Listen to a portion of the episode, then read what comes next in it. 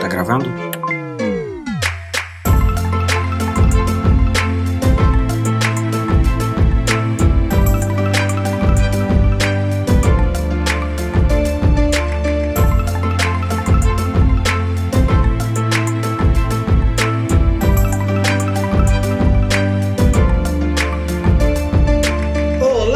PH está começando mais um Projeto Lumos aqui no Pegadoria. Estou ao lado da Ana Flávia.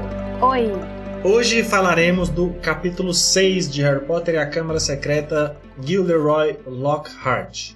Nesse capítulo a gente vai conhecer mais desse professor, como o próprio nome já indica, e vai conhecer novos personagens que vai- vão passar a interagir com Harry Potter no seu segundo ano em Hogwarts. nesse capítulo a gente promete que vai se conter para não ficar só falando mal do Lockhart, apesar da dificuldade desse desafio, porque cada vez que ele aparece, parece que ele pede cada vez mais pra gente falar mal dele. Mas vamos lá.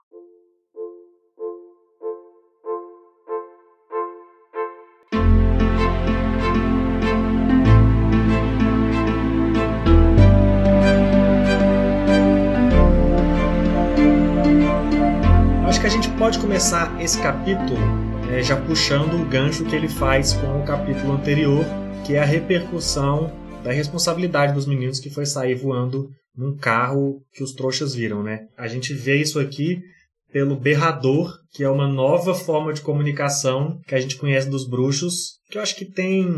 Vou, vou falar aqui, eu já que eu não sei a palavra para falar. O Harry Potter e o Rony, quando eles conversaram sobre isso com os adultos, com os professores, eles tentaram esconder que era um carro do Sr. Weasley. Eles fizeram parecer que eles acharam ali, por um acaso, pegaram esse carro. Para tentar proteger o Sr. Weasley de alguma punição. Aí vai e a Molly conta para todo mundo no berrador. e aí parece que, assim, são duas coisas. Um é que parece que foi a honestidade dos Weasley que os colocou nessa situação de ter que lidar com a punição. Ou outra é que, na verdade, o Ministério sempre soube e as crianças só estavam na inocência de achar que estavam protegendo alguma coisa, não estavam protegendo nada, porque seria óbvio que o carro era do Sr. Weasley. Mas, pô, precisa explanar os problemas assim para todo mundo, Sra. Weasley?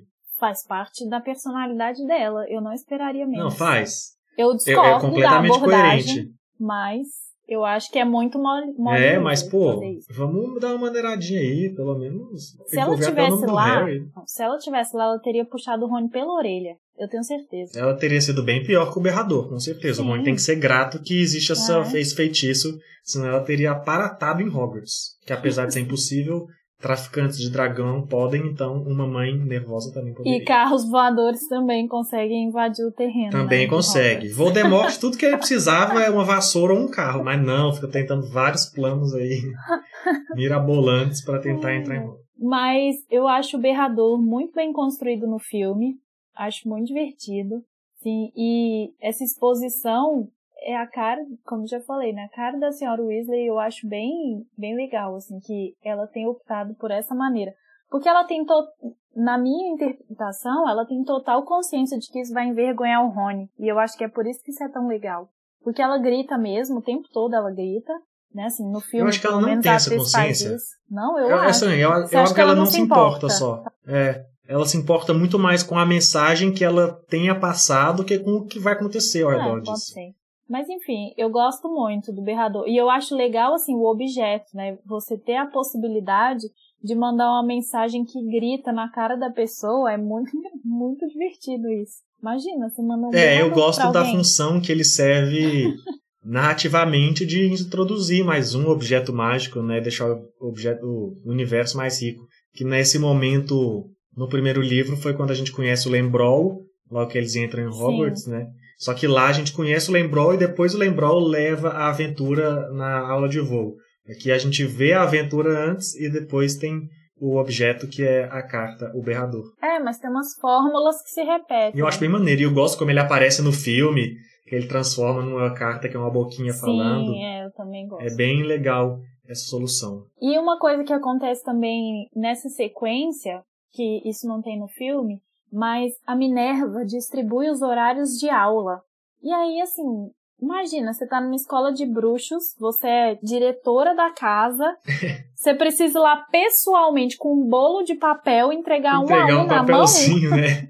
Porque Como não assim? tem a magia pra isso ainda. Não é. tem a magia É, tem umas paradas que não faz sentido, né? nenhum. Não tem magia pra simplesmente Sim. entregar esses papéis lá no quarto de cada um, acorda isso já tá lá. Não tem magia de que ou assim um som, sabe? Você pode simplesmente falar pra todos, sei lá, pôr no mural. Gente, Um relógio, não. né? Igual a senhora Weasley tem lá um relógio que fala as horas de fazer as coisas. Um relógio de hora da aula. um sabe? papel, um por um. Tá bom. É, Então a tá, tecnologia do papel realmente entregue Não, por e- uma pessoa de alto escalão. Então, por que que não manda os monitores também, né? Não entendo, não entendo nada disso, mas tudo bem. Os bruxos E eles aí- falham muito em logística e, e utilização logística. de feitiços. Sim, mas aí a gente volta no Pedra Filosofal, que a Hermione, a Hermione comenta, ou o narrador comenta, que os bruxos não são bons de racismo. É, a gente vai sempre usar essa frase pra justificar quando eles são burros, né? Eles não são burros. Eles são, assim, né? Vivem outra, outra vibe. Eles são burros para é, nesse, nesse campo do pensamento, inteligente para outros. Como o campo da herbologia. Nossa, que eles terão a primeira aula aqui. Não a primeira aula da vida deles, né? Porque no primeiro livro eles já estudavam herbologia, apesar da gente não assistir Com nenhuma o professor Sprout. Um professor que de agora sexo. é professora por- pela correção da tradução. E a aula de herbologia vai acontecer com a Lufa-Lufa exclusivamente. Ao contrário do filme, que o Draco tá lá. Melhor pro ator, né? Que faz mais uma pontinha. É, no filme eles não É. fazem muito essa distinção de turmas, Então, não. Parece que todas as turmas tá todo mundo sempre. Pra dar assim, é só- volume, né? Os professores trabalham um pouco menos. pior pro professor. Mas aula de herbologia eu acho legal porque a gente tem mais uma apresentação a algo novo, né? A gente conhece as mandrágoras, que são umas criaturinhas bem engraçadas, assim, bem esquisitinhas. Engraçadas? Eu acho terrível. Eu acho, eu acho Horrorosas. assim. E a descrição no livro eu acho assustadora. Porque ele fala, fala assim, ah, que eles puxam a planta e em vez da planta ter raízes, tem um bebezinho extremamente feio gritando. Meu Deus, é um filme de terror isso que virou. Imagina você puxa uma.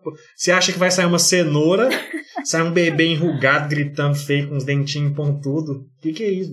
Brinquedo. Filho pra, do Chuck. Pra ver as mandrágoras, eu recomendo o livro ilustrado. Que o Jim Kay, que é o ilustrador, fez umas mandrágoras horríveis e tem uma página, assim, meio que de anatomia da mandrágora que é bem bonita. Eu sugiro que as pessoas vejam. Mas o que eu queria comentar é que eu acho que o filme, eu não me lembro se no livro tem isso, mas no filme o Neville desmaia.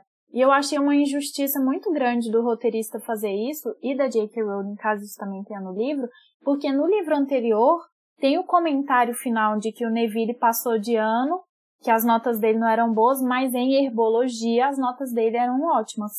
E aí aquele é o cara que desmaia na aula de herbologia, eu acho meio paia. É, é, eu entendo porque você acha paia, mas é. Eu acho que ele desmaia, não é porque ele não manja das plantas, ele não manjou do. Do abafador. do abafador de ouvidos. Até a professora fala, né, eu acho. Não, mas mesmo assim, é porque eu imagino assim que ele é aquela pessoa mais mais lerda e com mais dificuldade na escola, só que eu, eu sempre imaginei ele assim com uma excitação grande na aula de herbologia, sabe? Querendo ser bom, querendo se envolver. Eu sei que no livro não tem tanto Então, mas isso, talvez ele seja mais desastrado Ah, do que empolgado. Vai, vai Tá vencer bom, mesmo tudo assim. bem. Eu aceito sua explicação. E é só uma solução cômica, né? Colocar aqui, porque é uma solução de trazer uma comicidade para essa cena, porque a parte que a gente pode chamar de cômica aqui tem a ver com a, com a chegada, com a interrupção do Lockhart na aula, né? Porque ele quer falar com o Harry Potter. É, e assim, essa interrupção dele é extremamente problemática, porque assim, não só ele tá tirando um aluno da aula para falar potoca, como ele tá diminuindo o serviço de uma colega de profissão. Isso é muito ofensivo para mim. Não, ele faz um mansplaining, um professor explaining, Mansplaining um total. popular explaining. Total, É completamente. total. Ele Na verdade, não é nem mansplaining que ele faz. Porque ele não tá. A gente não vê ele falando com a Sprout, Ele- né? Ele querendo. Não, ele Provavelmente fala ele faz. não? Mas. Não, então, mas o que eu quero dizer é. A gente não vê a postura dele diretamente no, no X1 com a Sprout. Porque talvez ele pode estar falando coisa e ela só ignorando e fazendo as coisas dela e fazendo, cala a boca aí, moço, que eu tô fazendo aqui o que eu sei. O que a gente vê é ele fazendo isso diante Sim, os alunos, né? O que é mais Falando, ó, pessoal, tô aqui, mas não achem que é porque eu sou melhor, não. Tipo assim. Sim. Eu não sei se ele na reação. O que eu quero dizer é que eu não sei se na relação pessoal com ela ele é tão querendo se gabar, que, porque eu não sei se ela permitiria agir assim. Eu não sei qual é a personalidade da Sprout para responder Sim. a isso. Ela fica só apática, ela realmente é oprimida, ela não se importa. Eu acho que ela não se importa e só vira os olhos e continua fazendo, porque ela dá um pouco dos sinais aqui. Assim como o Harry mais ou menos vai fazer nas conversas dele com o é. Às vezes, dependendo da situação, tipo assim, ela tem que começar uma aula, né? Não vale a pena ela parar e e ter essa conversa com ele, né? Isso, é. é, só tipo assim, esse cara só fala bobagem, mas eu não preciso Isso. comprar essa briga que eu tenho coisas Exato. importantes a é. resolver, eu não preciso Exatamente. dar atenção para esse idiota. Então tudo bem. Mas assim, é um absurdo. Ele chega assim para a sala inteira. Ah, porque eu acabei de mostrar para a professora de herbologia como cuidar do salgueiro lutador que está ferido. Cara, a gente não pode xingar aqui, né? Então é melhor interromper este momento. Harry, estou querendo dar uma palavra. A senhora não se importa se eles se atrasaram uns minutinhos, não é, professor Sprout? A julgar pela cara de desagrado da professora, ela se importava sim, mas Lockhart disse: É isso aí, e fechou a porta da estufa na cara dela. Harry, disse Lockhart, os dentões brancos faiscando ao sol quando ele balançou a cabeça. Harry, Harry, Harry. Completamente estupefato, Harry ficou calado. Quando ouvi, bem, é claro que foi tudo culpa minha. Tive vontade de me chutar. Harry não fazia ideia do que é que o professor estava falando. E dizer isso quando Lockhart acrescentou. Nunca fiquei tão chocado em minha vida.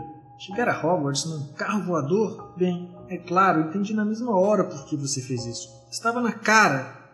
Harry, Harry, Harry. Era incrível como é que ele conseguia mostrar cada um daqueles dentes brilhantes até quando não estava falando. Teve uma provinha de publicidade, não foi? Disse Lockhart. Ficou mordido. Esteve na primeira página comigo e não pôde esperar para repetir o feito. Ah, não, professor, sabe? Harry, Harry, Harry, disse Lockhart, segurando-o pelo ombro. Eu compreendo. É natural querer mais depois de provar uma vez, e eu me culpo por ter lhe dado a oportunidade, porque a coisa não podia deixar de lhe subir a cabeça. Mas olha aqui, rapaz. Você não pode começar a voar em carros para tentar chamar atenção para sua pessoa. Vamos se acalmar, tá bem? Tem muito tempo para isso, quando for mais velho. E é, sei o que você está pensando. Tudo bem para ele, já é um bruxo internacionalmente conhecido. Mas quando eu tinha 12 anos, eu era um João Ninguém como você é agora. Diria até que era mais João Ninguém. Quero dizer, algumas pessoas já ouviram falar de você, não é mesmo? Todo aquele episódio com ele que não deve ser nomeado. Ele olhou para a cicatriz em forma de raio na testa de Harry. Sei, eu sei, não é tão bom quanto ganhar o prêmio do sorriso mais atraente do Semanário dos Bruxos cinco vezes seguidas, como eu. Mas é um começo, Harry, é um começo.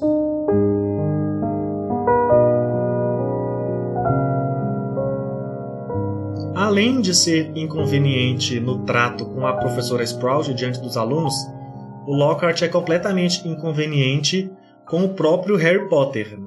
E eu acho que essa é até uma coisa que marca esse capítulo, a quantidade de conversas inconvenientes que parece que aparecem para o Harry Potter. E a primeira delas é aqui com o Lockhart, que simplesmente chega lá para a professora e fala, opa, posso puxar o aluno aqui? Nem responde, já agradece. E, e ele puxa o Harry para um assunto que só existe na cabeça dele. E isso é maluco demais, porque no beco diagonal eu consigo entender como isso aconteceu porque era um momento em que ele já era o centro das atenções, estava rolando um lançamento dos livros dele lá, uma sessão de autógrafos, na verdade. Tinha muitas pessoas fazendo compras daqueles materiais, porque iam para Hogwarts. Tinha jornal lá. Então ele já era o centro das atenções e ele se aproveitou para puxar o Harry Potter e aparecer. Agora aqui, mostra que ele não quer sua atenção. Ele realmente não tem uma compreensão da realidade. Não. Porque ele puxa um papo de fama com Harry Potter que não existe na cabeça de ninguém, só na cabeça dele. Porque ele é tão. É, como que fala? Ele é tão ganancioso pela fama, que não é essa palavra, tem uma palavra só para isso, mas que eu não sei agora, ele tem tanta ganância por essa fama que ele acha que todas as pessoas estão pensando só nisso também. Ele acha que ele deve ser o centro das atenções e todo e a impressão é que o Harry Potter também quer ser, porque é assim que ele enxerga o mundo. E isso é a parte mais maluca para mim. Provavelmente tem muita gente que acha que é engraçado quando ele faz isso, mas eu só acho eu não insano. acho nada engraçado também.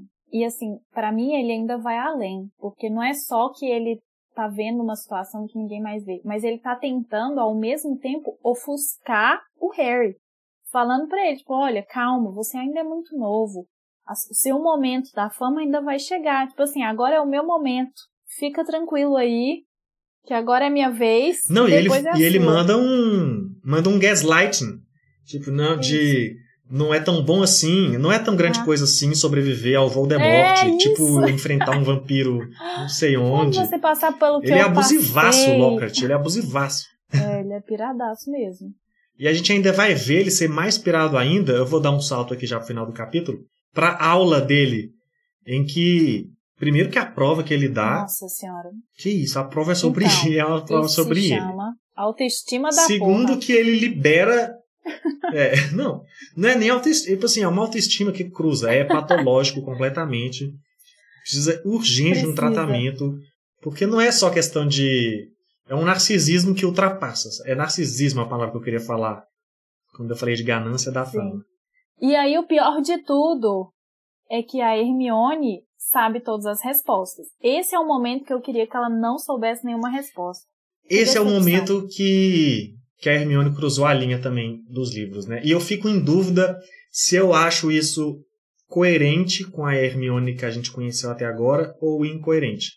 Um dos argumentos para ser incoerente é que ela já odiava, por exemplo, a adivinhação e ela já tem algum senso crítico em relação com as coisas que ela lê. Não é porque é uma disciplina e não é porque é uma parada que se ensina, ela acredita. Então a gente entende que não é porque é uma área do conhecimento, não é porque uhum. está num livro que ela necessariamente Sim, vai acreditar. Ela, não, ela tem visão crítica. Mas aqui parece que ela acredita no Lockhart por isso. Sim. Parece que ela já leu tantos feitos dele que ela consegue acreditar. E aí não, ela não aplica aquele mesmo senso crítico que ela uhum. aplicou para adivinhação. Então isso é meio confuso e eu não sei como eu lido muito bem com essa informação, assim, o quão coerente ou uhum. incoerente uhum. isso é para Hermione. É, não, mas por outro lado, ela não tem uma criação bruxa, então para ela ler sobre essas coisas pode ser a primeira vez que ela tenha contato com um tipo de aventura bruxa desse tipo, né, de enfrentar criaturas e tudo, né? Pode ser que ela nunca tenha lido nada nesse aspecto. E aí ela acredite, porque ela não tem parâmetro. Ela cresceu trouxa, né? É, pode ser uma das. Sim, pode ser uma das explicações. Mas também. assim, também eu tô defendendo aqui, mas eu nem acho tanto que é isso, não. Eu acho que ela tem uma paixonite mesmo, porque ela fez os coraçõezinhos lá no nome dele no horário, né? Então. É, é esse é outro, outra teoria, né? É só porque ela é uma adolescente e adolescentes se apaixonam por professores. É, a admiração que você tem pode, pode se confundir de alguma maneira, né? E eu acho que é o que acontece com ela.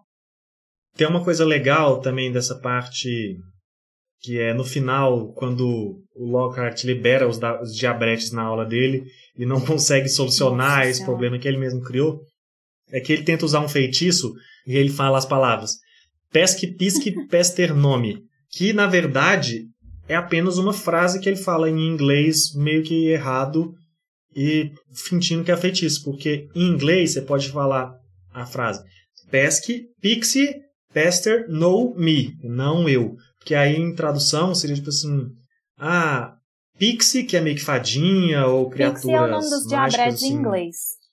Isso, que é que é, é um dos nomes que se dá para criaturas mágicas, que pode ser meio diabretes, meio fadas, e a gente não tem uma palavra exatamente isso para português. Mas aí você fala tipo assim, ah, Pixie safadinho, traquina, espertinho, incomoda, não eu. Assim, então é meio que ele só falou, não Sim, me tá incomode. Tá ele só tá falando Sim. de um jeito uhum. arcaico ali em inglês, fingindo que é feitiço, o que me leva a mais uma vez a administração de Hogwarts.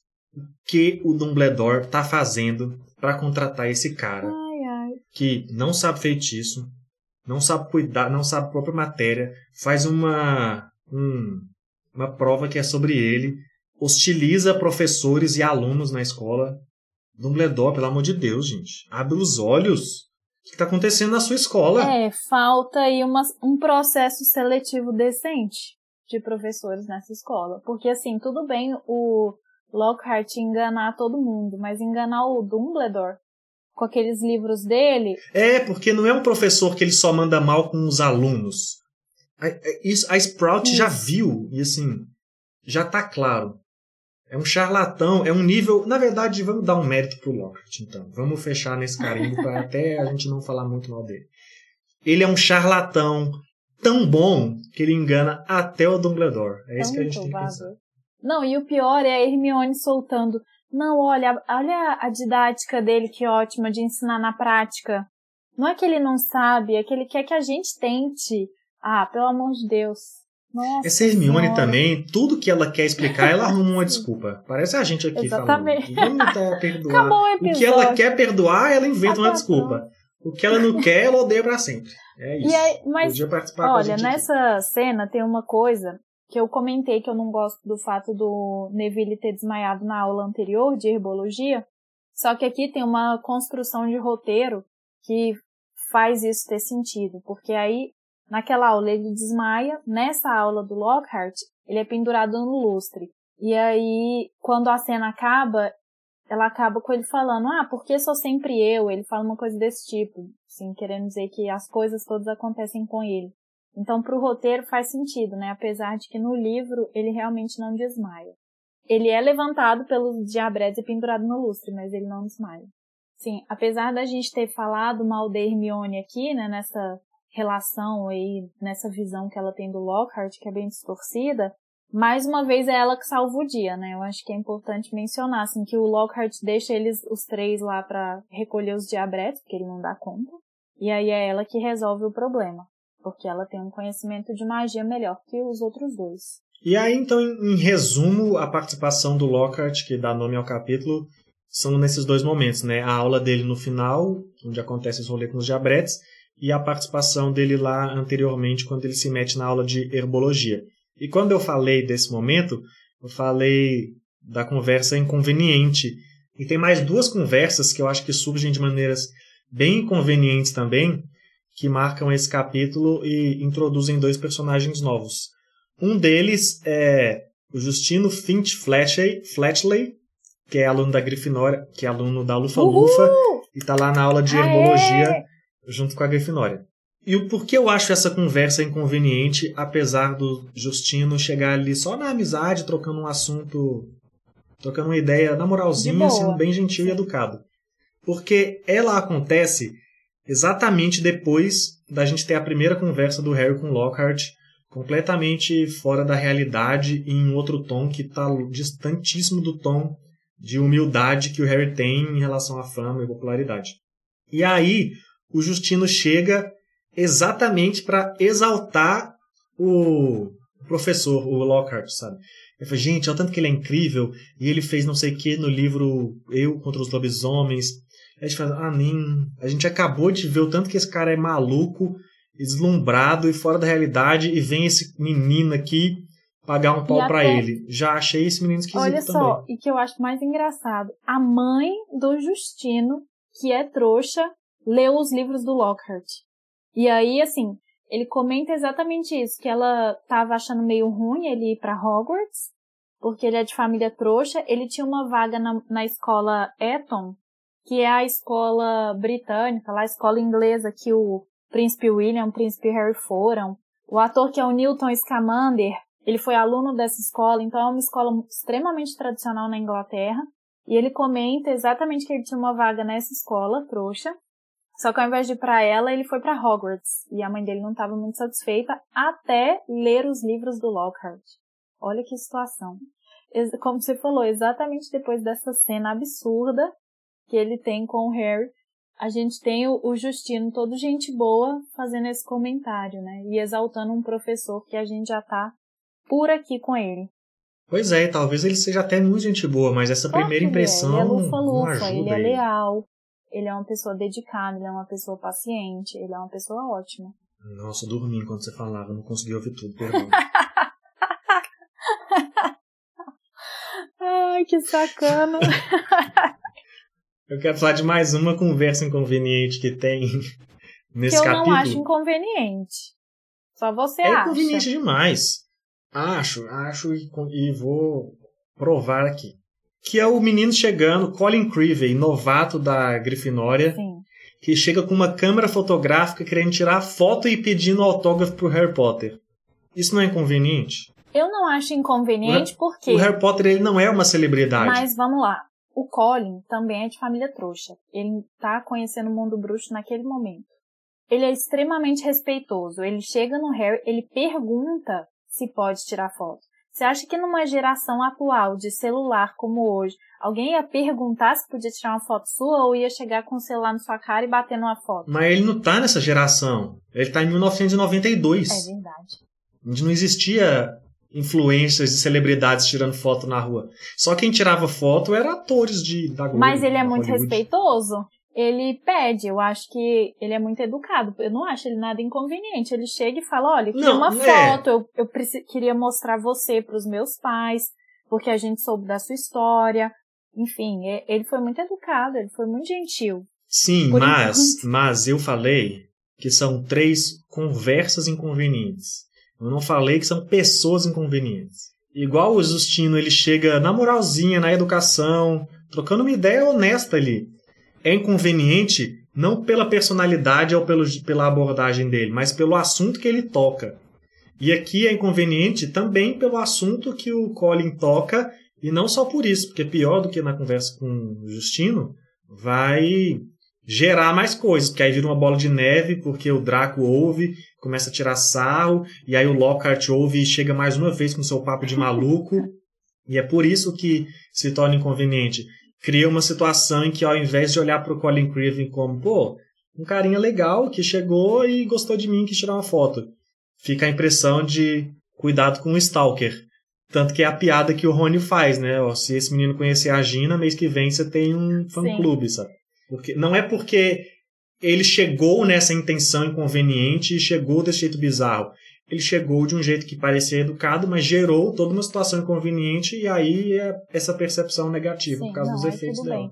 Mas assim, me surpreende muito não ter existido esse tipo de assédio no livro anterior, porque o Harry é uma celebridade do mundo bruxo.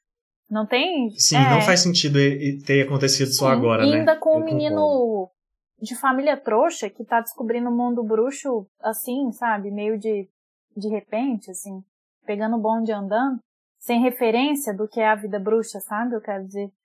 Aí eu acho meio esquisito. Só que eu entendi o seu lado e eu, por esse lado eu concordo. Assim, não é o Colin que é inconveniente, nesse momento, pelo menos não, né? Ele cria, Ele uma, cria situação uma situação inconveniente, não sim, porque aí é o Draco, o. Crabbe, o Goito, é a galera toda.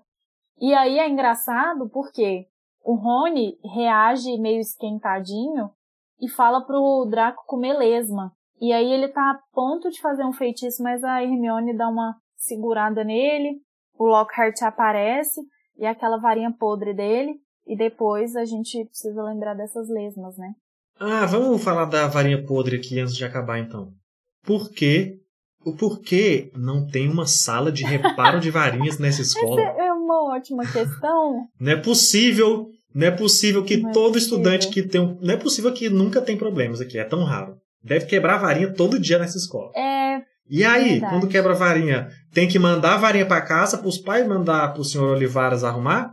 Ou a, a própria pessoa tem que pedir para um amigo fazer um feitiço para arrumar sua varinha? Ou fica o ano inteiro com a varinha quebrada? é muito Gente, esquisito. Constrói uma oficina de varinha nessa escola, pelo amor de Deus. Não é possível que não tenha um É. bruxo capacitado para ser Não contratado para Hogwarts para fazer isso. Não, e o pior, ele passa fita. Acho que. Eu não sei se no livro ele também faz isso, mas no filme ele passa fita crepe, né? Fita crepe não, durex na varinha. Não, não, eu não. Eu é Inaceitável inaceitável um bruxo durex resolver uma situação com Não, é fita durex, é. crepe. É É inaceitável. ridículo mesmo. Devia ter uma oficina de varinha. Tipo assim, é, é inaceitável a Hermione não ter feito um feitiço É. na varinha do Rony pra curar, sabe? Assim, a gente pode mais uma vez aqui querer justificar, explicar e é para aceitar. Porque fazer uma varinha não é simples assim, tem toda uma magia, olivaras e tal, é toda uma tecnologia, que a varinha é o ápice da bruxaria. Mas é o que você falou, Mas, né? Gente. Durante a aula ali, por exemplo, eles tiveram, também nesse capítulo, eles tiveram aula de transfiguração. Eles estão ali no momento, né? É, batendo a varinha ali no besouro para transformar ele no botão. Se um aluno dá uma batida mais forte, quebra a varinha. Então, assim, é óbvio que precisava. E a pior, nossa, tem uma coisa terrível. Não, imagina, um dia, um dia, um aluno que tá puto com os outros entra lá no dormitório, quebra a varinha de todo mundo na mochila. Você vandaliza.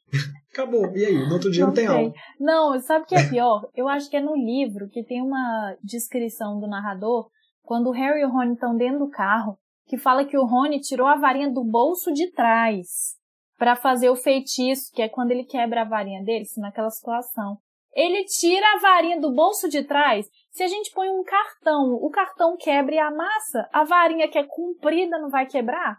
Como é isso? Por isso que quebrou. Não faz nem assim, tem que ter um reparo. E eles vivem com essa varinha enfiada na veste. É claro que você vai esbarrar e vai quebrar essa varinha. Eu, pelo menos, ia, sem dúvida. É, o cuida... é porque não é como se a varinha fosse um jeito de fazer magia é o jeito de fazer magia.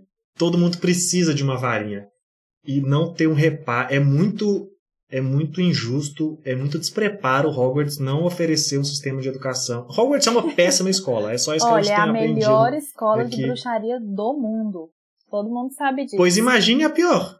A pior não tem nem parede, é só uma rodinha, é Stonehenge. O pessoal sentado numa é pedra ali fazendo feitiço em colete. Strang, como é que é o nome dela? Que isso, claro, claro que não é pior, tá no torneio Tribruxo, como que é pior? Não pode falar isso agora.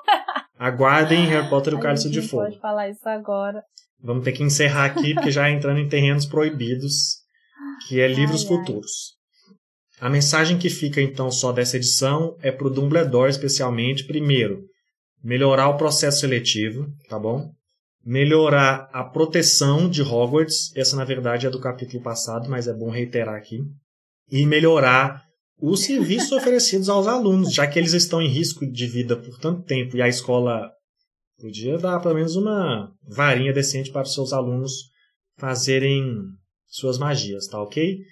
E se você tem outras sugestões para Dumbledore, para Hogwarts ou até mesmo para nós, você pode mandar o seu e-mail Ai, para pegadoria.gmail.com ou falar com a gente nas redes sociais do programa que ai, ai. são arroba pegadoria no Twitter e no Instagram.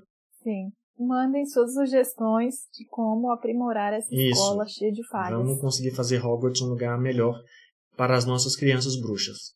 E continuem ouvindo Pegadoria, o Projeto Lumos. Indiquem para os seus amigos, sigam no Spotify e até o próximo capítulo. Tchau. Tchau.